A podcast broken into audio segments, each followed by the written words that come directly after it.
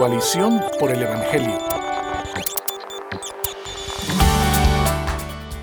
Muy buenos días y muy buenas tardes para todos los que nos escuchan. Esta es Coalición por el Evangelio Radio en su episodio número 33. Le habla Jairo Namnum, director ejecutivo de Coalición por el Evangelio. Y en el día de hoy, lamentablemente, no me, no me va a estar acompañando Steven Morales como de costumbre, pero sí tenemos un muy buen tema que entendemos que va a ser de mucho provecho para quienes nos escuchan. En el día de hoy entonces nos está acompañando el pastor Rafael Alcántara y vamos a estar conversando sobre un tema de, vital importancia para la iglesia. Pero antes, Rafa, saludo a la audiencia. ¿Quién eres? ¿Por qué estás aquí? Sí, sí, saludos Jairo, un placer poder compartir con la audiencia y contigo. Mi nombre es Rafael Alcántara, soy uno de los pastores de la Iglesia Bíblica del Señor Jesucristo en Santo Domingo, República Dominicana. Eh, dime si estás casado, hijos, hijas. Sí, como no, estoy casado, voy a cumplir 19 años de casados. Con Glenny se llama mi esposa, tengo dos hijas, Alicia y Joana, de 16 y de 13 años. Y tengo 5 años de haber sido ordenado al ministerio. Y también trabajas secularmente, ¿cierto? trabajo secularmente también, o sea que eh, por el momento tengo que dividir mi tiempo de esa manera. Tienes las manos vacías, entonces. Dos adolescentes, una esposa, pastoreando el IBCJ, junto con otros seis pastores, ¿cierto? No, ya vamos, somos nueve, vamos a ser diez ah, ahora, pero... gracias a Dios. Pero las manos están llenas, gracias al Señor. Qué bueno. bueno, pues en el día de hoy entonces estamos conversando acerca del fin de los tiempos. Resulta que si hay una cosa que todos los cristianos a lo largo de la historia de la iglesia pueden decir, Jesucristo vuelve. De eso no hay duda, de eso no hay conversación, de eso no hay diferentes posturas. Todos anhelamos el regreso de Cristo, como bien la palabra nos manda a hacer. Ahora, a lo largo de la historia sí hay diversas posturas sobre esta doctrina o sobre esta enseñanza de cuándo Cristo vuelve, qué va a pasar antes. Eh, algunos dicen que vuelve una vez secretamente y luego viene en gloria. Otros dicen que su venida ocurrió y que lo que va a ocurrir ahora es algo diferente. Sea cual sea el caso, tenemos diferentes posturas y en el día de hoy vamos a estar conversando sobre una de esas posturas, el amilenialismo. A manera de introducción, puedo decir que personalmente esta fue mi postura por un buen tiempo. Cuando yo conocí las doctrinas de la gracia, cuando conocí la teología reformada, siendo esta la postura más común dentro de la iglesia reformada, pues yo dije la voy a abrazar. Y por mucho tiempo eh, creí en el milenialismo y todavía hay ciertas cosas que me atraen de ella, específicamente la manera hermenéutica en que se acerca al trato de Israel y la iglesia. Pero esta no es mi postura hoy. Así que no soy yo que voy a hablar mucho de amilenialismo, sino más bien que el pastor Rafael Alcántara, quien ya, como ya mencionamos, es pastor en IBCJ, también ha escrito sobre eso varias veces y tiene una serie por ahí de caminos sobre el tema de, escatología desde una perspectiva milenial. Así que Rafael nos va a estar acompañando hoy y guiándonos a través de la palabra sobre este tema. Rafael, entonces, de inicio, pastor, ¿qué es eso de amilenialismo? Sí, amilenialismo, eh, tratando de ser simple y, al punto, es una escuela de interpretación eh, de, la, de escatología cuando hablamos de escatología, hablamos de esa rama de la teología que trata del fin de los tiempos. Tú mencionaste algo ya. Y dentro de la escatología hay varias escuelas de interpretación. Como tú decías, todos entendemos que Cristo volverá personalmente. Maranata. Eh, Maranata, Cristo eh, viene. Eh, en el caso de la escuela milenial es aquella escuela de pensamiento que enseña que los grandes acontecimientos que sucederán al final de los tiempos se resumen básicamente en el evento de la segunda venida de Cristo, la resurrección de los muertos, el juicio de Dios y el establecimiento final del reino eterno de Dios. Es decir, esos son los, grandes eventos eh, que comprende, que están dentro de la escuela eh, eh, propiamente amilenial. Muy bien, ¿de dónde surge este nombre? Un nombre un poco extraño. Es, extraño, no, no, es un nombre que me agrada, lamentablemente es el nombre que se ha popularizado y tiene que ver con el tema de los mil años que menciona Apocalipsis capítulo 20. Muchos buenos creyentes cuando a lo largo de la historia de la iglesia, cuando leen Apocalipsis 20, eh, eh, toman este texto que habla de, un reino de mil años y, lo han interpretado de una manera literal. Y habla de que es un reino literal, de, específicamente que durará ese tiempo. La mayoría de esos creyentes entienden que va a ser posterior a la segunda venida y por eso se le llama premilenialistas, porque Cristo viene antes del milenio, aunque hay otros que son postmilenialistas que enseñan el milenio y después Cristo viene. Entonces, a diferencia de esas dos eh, corrientes, el amilenialismo ve en esos mil años más bien un periodo simbólico eh, que tiene una etapa presente y una etapa futura. En el caso de Apocalipsis 20, es una etapa eh, presente y por eso se le dice amilenialismo. La palabra a sin milenio. O sea, que la, hay algunos que proponen mejor ponerle el milenialismo realizado, eh, algunos autores, pero para los fines el amilenialismo enseña que eso, ese reino de mil años del que habla Apocalipsis capítulo 20 es, es, un, eh, es, un texto simbólico en ese sentido. Tú sabes que leía el otro día de una persona que se llama Merry Christmas. Y ese es su nombre ya. Y una vez tiene el nombre es muy difícil cambiarlo. Así que estoy de acuerdo contigo que amilenialismo no es el mejor término porque pareciera como que ustedes o los que profesan el amilenialismo están negando el milenio, por lo tanto estarían negando algo de la palabra. Pero esa no es la idea, sino que como tú bien nos dices, es que es un reino simbólico, es realizado de una manera eh, que no es exactamente física por mil años como se dice usualmente. También vale que digamos que en español está la discusión si es amilenialismo o amileniarismo. Sí, Uno u otro nos, estamos refiriendo a los mismos. No vale la pena discutir por eso. Una R, una L. Si tú eres del Cibao, de allá, o eres del sur, aquí en República Dominicana se usa la R por la L. Así que esto es todo. Es, correcto, sí, sí. Ahora muy bien. Eh, Rafa, resúmeme los acontecimientos del final de los tiempos, según el amilenialismo. ¿Cómo luce la segunda venida? ¿Qué es lo que va a pasar? Claro, claro. Eh, eh, eh, primero déjame aclararte que el amilenialismo tiene varias vertientes dentro de su escuela y lo mismo sucede con las demás escuelas escatológicas, con el premilenialismo, con el postmilenialismo. En ese sentido hay aspectos que son, no, son esenciales del amilenialismo en la que hay debate. Por ejemplo, hay una tribulación futura. ¿Cuál es la naturaleza de la tribulación? La persona, el anticristo es, es una persona o es un sistema eh, el, asunto de un avivamiento masivo del pueblo de Israel al final de los tiempos. En ese sentido, pueden haber diferentes posturas dentro del mismo amilenialismo y eso no afecta en sí mismo la escuela. ¿Cuál es la, esencia de la escuela del amilenialismo? De que va a venir eh, el Señor Jesucristo, ¿verdad? Como todos creemos, eh, va a ser una, una venida literal, una venida presente, no sabemos cuándo será. Y una vez ocurra ese evento de la segunda venida, ahí mismo ocurrirá la resurrección de todos los seres humanos, no de algunos, sino de todos los seres humanos. Y en ese momento que ocurra esa resurrección, entonces se ha de celebrar el juicio de Dios hacia todas esas personas. Habrá entonces un veredicto, ¿verdad? Los que están sabemos que los que están en Cristo heredarán la vida eterna, los que están eh, separados de Cristo eh, tendrán la condenación eterna. Y es en ese sentido que los que hereden la vida eterna entraremos, pasaremos a reinar con Cristo, no por mil años, sino que será un reino eterno, en los cielos nuevos y en la tierra nueva, de la que habla eh, algunos textos de la palabra de Dios, sobre todo en Apocalipsis capítulo 21 y 22. De manera que se podría decir inclusive, Jairo, que es la escuela de interpretación que, que, es más sencillo de bosquejar. Sí, así porque eh, prácticamente lo que estamos diciendo es, Cristo vuelve, resurrección, juicio, condenación para los impíos, cielos nuevos y tierra nueva para los creyentes. Ya los demás elementos, como te decía, de la naturaleza de, sobre todo de eventos que son previos a la venida de Cristo. O sea que ahí es que está el punto donde te digo que eh, puede haber diferencia entre los amilenialistas eh, de si hay aspecto futuro, si se cumplió o, si se cumple de alguna manera, pero básicamente es la escuela más sencilla de, de, bosquejar. Es muy posible que para muchos de los que nos escuchan sea la primera vez que están conociendo del amilenialismo, porque como vamos a hablar más adelante, es una postura lamentablemente poco conocida en el mundo hispanohablante. Pero algunos deben estarse preguntando entonces, ¿y el rapto? ¿Cuándo ocurre este arrebatamiento entonces? Si tú dices que Cristo viene y resucita, eh, resucita a los creyentes y resucita a los incrédulos para juicio y para, o para salvación y juicio, y luego la eternidad, ¿y el rapto? Sí, sí, sí, es una buena pregunta. Eh, y y ese, ese tipo de preguntas que sorprende a muchos cuando la oyen, porque la, eh, lo oyen por primera vez y piensan que es una doctrina nueva que tal vez uno está trayendo.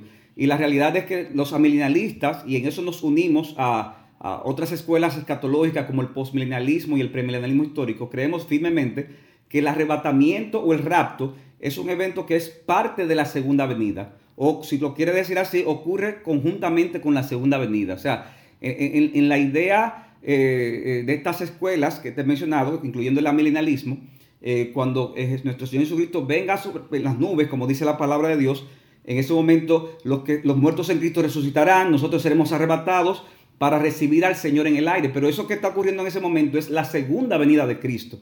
Ese es el evento y por eso es que en mucha parte de la palabra de Dios, sobre todo en las epístolas eh, eh, eh, de, Pablo, se habla de que la esperanza del cristiano es la segunda venida de Cristo. Entonces, pero vean acá, ¿cómo puede ser la esperanza del cristiano la segunda venida de Cristo si lo que esperamos es el rapto? Sencillo, porque es el rapto es, es, es, el evento en el cual nos encontraremos con Cristo en su segunda venida. No, no, vemos en la palabra de Dios, y, en ese sentido somos, tenemos esa postura firme, una separación del rapto de la segunda venida, o como algunos lo han planteado, una segunda venida en dos etapas, separado por siete años o por tres años y medio o, por algún otro tiempo. O sea, en ese sentido, vuelvo y te reitero, es una postura en la que eh, las la corrientes que te he mencionado, con la excepción del premilenialismo dispensacional, las demás corrientes católicas que te he mencionado, el premilenialismo histórico, postmilenialismo, amilenialismo, estamos de acuerdo. Yo pienso eh, particularmente que la idea de separar el rapto de la segunda venida de Cristo es más bien eh, una deducción teológica, eh, si se quiere, fruto de una interpretación, de, de, un manejo hermenéutico en la que se plantea que Israel y la iglesia son dos pueblos de Dios paralelos, en la que Dios está trabajando al mismo tiempo con diferentes propósitos. Entonces, como no se ha terminado el propósito para con Israel, eh, la idea del rapto hace sentido en, esa corriente porque así tú sacas a la iglesia de, la tierra y Dios concluye lo que está haciendo con Israel. Pero no, es algo que yo creo que se deduce de, una excesis de la palabra de Dios y, de hecho es una doctrina que eh, a diferencia de, otros temas que reconozco que son más eh, controversiales, se podría decir que es relativamente nueva en la historia de la iglesia. O sea que básicamente el rapto, el arrebatamiento es parte de la segunda venida de Cristo. Déjame jugar aquí el papel del abogado del dispensacionalismo, que no soy. Yo soy premilenialista histórico y tengo una profunda eh, diferencia con el dispensacionalismo y con toda esa teología del rapto. Pero sí debo decir que también ellos profesan que hay textos en Proverbios y en Mateo que hacen como ver que la iglesia no pasaría por un periodo de tribulación y entonces, ¿cómo, cómo, cómo cuadramos que el tiempo de tribulación es un tiempo de ira y a la vez el Señor no quiere que su iglesia pase por ira porque la ira ya de la iglesia la pasó el Cordero? Entonces ellos te dicen, ah, bueno, el tiempo de la tribulación es el tiempo donde la iglesia no está y el Señor está virtiendo ira por siete años. Lo que yo entiendo que eso es un, primero está forzado en el texto, eh, aunque vale que un dispensacional pueda defenderse, por supuesto, y lo haremos en otro Sí, claro, pero y, no lo, estamos acusando de herejía ni nada por el estilo. En general. No, no, para nada, o sea, no es la idea. Y yo, primero, está forzado en el texto, me parece. En segundo lugar, creo que hay un problema teológico de que Dios va a pasar ira y luego hay un infierno. Es como que siete años de ira fue suficiente, no fue suficiente, ¿qué está pasando ahí? Y en tercer lugar, mi principal problema con esta postura es el hecho de que tenemos tres venidas, por más vueltas que tú le des. Tenemos una venida eh, de Cristo en la tierra como actual, luego una venida secreta que viene y busca a la iglesia y luego una tercera venida. Sin embargo, el milenialismo o el premilenialismo histórico te presenta este arrebatamiento o rapto como lo que hace un general cuando va a entrar a la hora de vencer, que llega y da un anuncio, hey, vengan los míos que vamos a llegar. Y pareciera que Pablo está aludiendo a esa figura militar de que el Señor viene, se queda fuera de la ciudad un momento, llama a los suyos y luego entran todos a esta ciudad conquistada, a este mundo conquistado. E, e, exactamente. Yo, déjame decirte algo, es que yo, porque yo fui por mucho tiempo premilenialista dispensacional y, lo defendía radicalmente, pero cuando me, encontraba con textos como 2 Tesalonicenses capítulo 2, que por más vueltas que yo le daba a ese texto, decía, eh, no se engañéis porque no vendrá sin que antes venga la apostasía, es que no vendrá. Entonces, eh, los dispensacionalistas decían el día de la ira, ¿no? Es que el texto dice la vida de Cristo y nuestra reunión con Él. O sea, eh, como, como parte de un mismo evento. Él decía, eso no, eh, no sucederá sin que antes venga la apostasía y se manifieste el hombre de pecado, independientemente de lo que signifique eso. No, no vamos a entrar en eso ahora. Y también cuando Cristo en el discurso de, de, de Mateo capítulo 24 y en los textos paralelos, los discípulos les preguntan las señales que habrá de la destrucción del templo y del fin. De nuevo, eso es un texto que tiene sus debates, pero algo que me queda claro en el texto es, independientemente de que los eventos que estén ahí se cumplieron, se cumplen o se cumplirán, Cristo en ningún momento habla del rapto, sino que le presenta las cosas que sucederán y al final dice, entonces vendrá el Señor Jesucristo. Entonces los dispensacionalistas dicen, no, lo que pasa es que le está hablando a los discípulos como judíos. Pero a la verdad que ese argumento es, es de verdad, de verdad, me lo encuentro flojo. O sea, ellos, más que judíos eran cristianos, eran los representantes de la iglesia, como apóstoles que eran. Y ellos no iban a... O sea, es como Cristo advirtiendo de cosas que ellos no iban a ver, porque desde el punto de vista del pretribulacionismo iban a ser raptados. O sea que definitivamente que eh, eh, eh, entiendo que la Biblia es clara con respecto a una sola venida de Jesucristo, aunque respeto y amo a, hermanos que piensan Y no se preocupen, amados hermanos dispensacionales, tendrán su chance. En un par de semanas tenemos también un pastor que nos va a conversar sobre el dispensacionalismo. Muy bien, vamos a tomar una pequeña pausa y a la vuelta vamos a hablar de los argumentos a favor y argumentos en contra de esta postura milenialista. Quédense con nosotros. Dios sella el pasado, controla el presente y asegura el futuro. Un mensaje de Radio Eternidad, impactando el presente con un mensaje eterno.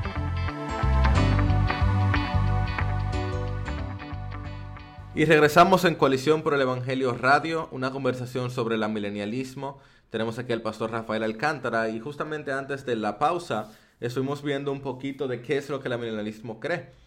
Entonces vale la pena que seamos justos y veamos argumentos en contra y luego volvemos a ver argumentos a favor, Rafa.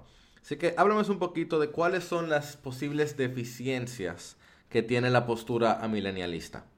Ok, vamos a decirlo así, algunas eh, dificultades que le veo, porque estoy convencido de que es el sistema correcto, aunque no digo que, pueda estar equivocado, pero el, punto, por ejemplo, eh, que yo reconozco que tiene más dificultades es cuando eh, se estudia el tema de Apocalipsis 20, que tal vez sea bueno traerlo en otra, en otra ocasión, el tema cuando se habla de las dos resurrecciones. yo, entiendo que eso representa un reto para, para el amilinalista explicarlo de una forma que sea convincente. Y dos, eh, el tema de las profecías que uno ve en, los profetas en el Antiguo Testamento, eh, la, forma en que se describen, también yo siento que representa un reto para, la, eh, para el milenalista poder defender su esquema de una manera que sea eh, eh, bíblica, pero que sea coherente con la, explicación de esos textos. O sea que en lo personal esas han sido mis mi, mayores dos dificultades. Muy bien, Apocalipsis 20 se refiere al pasaje del milenio, donde leyendo así por arriba dice que un ángel descendió del cielo con la llave del abismo, una gran cadena en su mano. El ángel prendió al dragón, que es el diablo, y lo ató por mil años. Y entonces en esos mil años están, hay unos tronos y sobre ellos están sentados los que tienen autoridad para juzgar. Y entonces aquí acontece toda esa escena donde dice el versículo 6 que la muerte segunda no tiene poder sobre estos, sino que serán sacerdotes de Dios y de Cristo y reinarán con él por mil años. Este es el pasaje que ciertamente una primera lectura te hace difícil considerarlo simbólico, a pesar de que está en Apocalipsis, ciertamente. Y es, siendo honestos, el pasaje por el cual yo terminé siendo premilenialista histórico, porque mis reglas terminéuticas no me permitían ver eso como algo eh, simbólico tus pecados están perdonados. El Señor así, el Señor ha muerto por mí. no recuerdo si era Sproul que decía, pero alguien siempre decía que estaba dispuesto a cambiar su teología en, el aire, eh, mientras el Señor volvía. Su escatología puede ser cambiada mientras estamos ahí arriba. Ahora, lo otro que mencionas también, Rafa, es el hecho de que estos pasajes eh, proféticos una y otra vez hablan como de un Israel más grande que donde está ahora, en una mejor posición que donde está ahora y donde nunca llegó a estar. Y creo que también, aunque no lo mencionaste, tenemos un pequeño problemita con Romanos 11 y la manera que nos habla de que todo Israel será salvo, que nosotros fuimos injertados, pero ellos son el, original, por llamarle así, ¿cierto? Sobre todo si tú tomas la postura de que, de, que no hay una salvación futura de Israel. Vamos a decirlo así, todavía representa un mayor reto. En el caso mío, particularmente, yo me inclino a pensar hasta ahora en un avivamiento del pueblo de Israel masivo previo a la venida de Cristo. O sea que en ese sentido para mí le, veo menos dificultad al pasaje, pero pero reconozco que, que, cuando uno lo lee de primera instancia, eh, te levanta preguntas, definitivamente. Y esta, como bien decía Rafa anteriormente, hay diferentes posturas dentro de estos. Y déjame hacer esta salvedad antes que lleguemos a la parte histórica. No podemos ignorar eh, el hecho de que los reformadores que desarrollaron principalmente la postura amilenial y que en gran parte no consideraban Israel como algo que volvería a pasar, estaban en un tiempo donde no había ningún tipo de Israel. Entonces nosotros a veces queremos juzgarlos muy duramente o, aceptarlo totalmente sin pensar en que ciertamente lo que ellos podían ver no había ninguna nación israelita por más de mil años, por mil cuatrocientos años no había Israel. Hoy tenemos una nación de Israel donde hay judíos y demás, entonces podemos quizás apreciar algo que ellos no pudieron. Sí, sí. Ahora tomando... Concedo tu, concedo tu punto, sí. Tomando eso en cuenta, Rafa, cuéntame un poquito de los principales argumentos a favor y dame, y dame, por favor, el de Israel y la iglesia con Gálatas 6, que ese me encanta. El, de Israel y la iglesia. El Israel de Dios. Sí, claro, claro. No, pero yo te lo voy a plantear de esta manera. Y, antes de decirte los argumentos brevemente, algunos principios. Los, la, mejor forma de interpretar las profecías del Antiguo Testamento es a la luz de los autores del Nuevo Testamento. Es un principio que, que nos aferramos los que tenemos la escuela milenial y tal vez otras escuelas también. Los pasajes oscuros deben ser interpretados a la luz de los pasajes claros y los pasajes simbólicos a la luz de los pasajes literales. Entonces yo siempre cuando enseño escatología, enseño la postura, yo eh, parto de estos tres principios para eh, sobre esa base entonces entrar los argumentos. Entonces el primer argumento es el, tema de, de, la iglesia como el verdadero Israel de Dios, que, que, tú mencionas en el, texto de Gálatas capítulo 6. Yo creo que en el caso de las escuelas que no son dispensacionalistas, pero entiendo que lo veo más claro en el amilenialismo. Eh, me conecta más el hecho de, la teología bíblica en la que se presenta a, Cristo como el verdadero Israel de Dios. O sea, eh, en Abraham y tus simientes serán benditas las familias. Bueno, independientemente de lo que pensara Abraham en el momento, Pablo ya estableció cuál era la interpretación correcta. Dice, y su simiente es Cristo. ¿Y qué pasa? Si simiente es Cristo, Cristo es el Israel de Dios. Y nosotros los creyentes del Nuevo Testamento y los creyentes, al estar unidos a Cristo, entonces somos parte del verdadero Israel de Dios. De manera que eh, eh, eh, por donde quiera vemos pasajes que hablan de, la de Cristo y la iglesia como el verdadero Israel, como, como el cumplimiento de esas, de esas promesas. O sea que ese sería como el primer argumento a favor, que aunque no es único del amilenialismo, creo que el amilenialismo hace más justicia con respecto a este punto. Y es la base, digamos, de los demás argumentos para poder que los otros existan, como tú lidias con Israel. Eh, el amilenialismo entonces procura que la lectura hermenéutica sea cristocéntrica de las profecías. Exactamente. Y el principio de la reforma de la Sacra, Escritura suizo y sus intérpretes, la Biblia se interpreta a sí misma, el Nuevo Testamento interpretando el Antiguo Testamento. No, y, el hecho de pensar que el tema principal en la escatología no es Israel, es Cristo. Como dice Apocalipsis, el, testimonio de Jesús, o sea, la persona de Cristo. En ese sentido, creo que hace más, eh, más justicia con, con, esta escuela. Eh, la otra, el otro punto es el tema de la, de la manifestación del reino de Dios. En el Antiguo Testamento se hablaba mucho del reino de Dios. Cristo, cuando viene a la tierra, habla mucho del reino. Y cuando Él habla de las parábolas del reino y Él da su significado, vemos cómo habla mucho de, ese, de ese reino que está en una etapa de siembra y una etapa de siega. ¿Por qué no se manifestó ese Mesías eh, que, esperaban eh, físicamente? Porque iba a venir primero una etapa de, siembra. Y Cristo explica en las parábolas cómo va a llegar el momento en que se va a dar esa ciega, en la que se serán separados el trigo y la cizaña. Entonces, para mí, en, una, eh, en un entendimiento milenial, se hace más justicia a esa explicación que hace Cristo en esas parábolas, en la que en ningún momento introduce un reino de mil años eh, eh, en esa explicación. Un reino intermedio, digamos. Un, reino intermedio. También en el mismo contexto de las, de las enseñanzas de Jesucristo, Jairo, eh, para mí es muy contundente texto como Mateo capítulo 24 y 25. Eh, yo te decía hace un rato que eh, ese texto primero presenta una, una sola segunda venida de Cristo, pero me llama la atención cómo Cristo cuando habla de que cuando el Hijo del Hombre venga y los ángeles con él, juntará a todas las naciones y celebrará que el juicio final. ¿Y qué dice? Que cuando en ese juicio final serán separadas las ovejas de las cabras. Y sabemos las ovejas son los creyentes, las cabras los impíos. ¿Y cómo termina ese texto de Mateo capítulo 25? Es, y estos irán al castigo eterno y los justos a la vida eterna. Eh, o sea, yo, entiendo el punto que a veces usan los premilenialistas, que, que hay una revelación progresiva, que aunque Cristo no hablara, pero se habla, pero esa revelación progresiva no puede contradecir eh, eh, lo que se ha dicho anteriormente, o sea, puede complementarla, pero no contradecirla.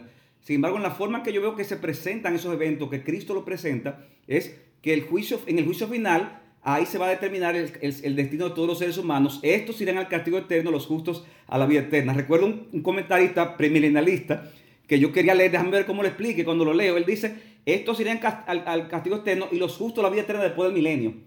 Le agregó un, pequeño detallito a ese, Pero, pero no, está, no, está en el texto eso. Entonces, eh, sucede eso. También eh, la forma en que, eh, esa es la escatología de Jesucristo. Pero cuando vamos, por ejemplo, a la escatología del apóstol Pedro, eh, que él habla de, en, en 2 de Pedro capítulo 3, de, de que vendrán burladores en los últimos tiempos, diciendo cuándo será el fin de los tiempos. Me, me, llama la atención cómo Pedro divide la historia de la humanidad en tres etapas. El mundo antes del diluvio, el mundo entre el diluvio y la segunda venida, y el mundo como será después de la segunda venida. Y en la explicación que da Pedro, en ese mundo que vendrá después de la segunda venida, es que ocurrirá el cielo nuevo y la tierra nueva. Entonces, en la escatología de Pedro, eh, no solamente es que, no menciona el milenio, es que a mí se me hace muy difícil realmente poder... Eh, encajarlo. poder encajarlo. Y se me pasaba hace un rato, eh, volviendo otra vez, echando un poco para atrás en la escatología de Jesucristo, cuando él habla de las dos eras. de esta, esta era y la era venidera, este mundo y el mundo por venir. O sea, Cristo dice, eh, lo, divide en dos partes.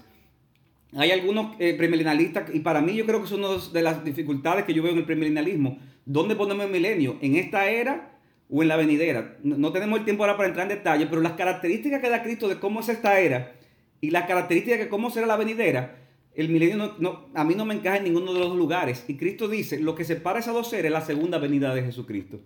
De modo que eh, cuando yo voy a los textos eh, que no son simbólicos, textos que son más claros, eso me da más luz a mí para interpretar ya eh, los textos que puedan ser figurados, el tema de Apocalipsis 20 o, el tema de los profetas, partiendo de la, de que entiendo que el milenialismo es lo que le hace más justicia al tema de la escatología escritural. Te entiendo y déjame darte un argumento más que no has mencionado, pero me pasó curiosamente a un dispensacional, yo le pregunté, ¿tú crees que Cristo puede venir hoy? Y él me dice... Bueno, el rapto puede ocurrir hoy. Pero yo creo que una, una buena a favor que tiene el milenialismo es que tú puedes con total certeza decir, no, no falta que pase nada, Cristo puede venir ahora mismo y, y listo. Bueno, depende, porque recuerda que hay mileniales que, que eh, entienden que debe haber una manifestación del anticristo, de la gran tribulación. Entonces, todo, depende de la, de, la, corriente dentro del milenialismo. Claro. Eh, pero, pero eso es otro tema, porque aún yo, aunque yo, yo creo que Cristo puede venir en cualquier momento, pero yo pienso que a veces se exagera un poco el tema de la, de, la inminencia de, la vida de Cristo. Es como eh, cuando Cristo dice, eh, los apóstoles esperaban que Cristo podía venir, corriendo, sí. Sin embargo, Cristo le dijo a Pedro que él iba a morir crucificado. Entonces, si Pedro sabía eso porque Cristo se lo dijo Juan 21, entonces de alguna manera había esa tensión en Pedro de que tenía que esperar la segunda venida, pero Cristo le había dicho que él iba a morir crucificado. O sea, y, si nos vamos a, a otros textos como ese, entonces, eh, debemos tener cuidado de no exagerar el tema de, que los apóstoles, el entendimiento que tenían era que tenía que ser como ya, en cualquier momento, eh, ahora mismo. Sino que vemos esa tensión de que eh, Él nos ha dicho que esperemos, que falta poco, que está a la puerta. Pero a la vez me dijo que yo iba, a, Pablo le, decía, no te preocupes que tú vas a llevar a salvo cuando estaba en la tormenta. Ya Pablo sabía que la venida de Cristo no iba a pasar durante la tormenta, porque le dijo que iba a llegar a salvo a tierra y detalles como es. Pero mientras ni tú ni yo tengamos ese tipo de profecía y certeza, yo espero esta noche la venida de mi Señor. Amén, yo también. y no tengo ningún problema en cambiar mi postura escatológica mientras Él va regresando. Amén, sobre todo amén a eso. Rafa, para terminar, si esta postura es tan bíblica como tú nos la has presentado, y recordamos que en otro momento vamos a escuchar otras posturas también, ¿por qué es tan poco conocida en América Latina? ¿Por qué se habla tan poco de esto?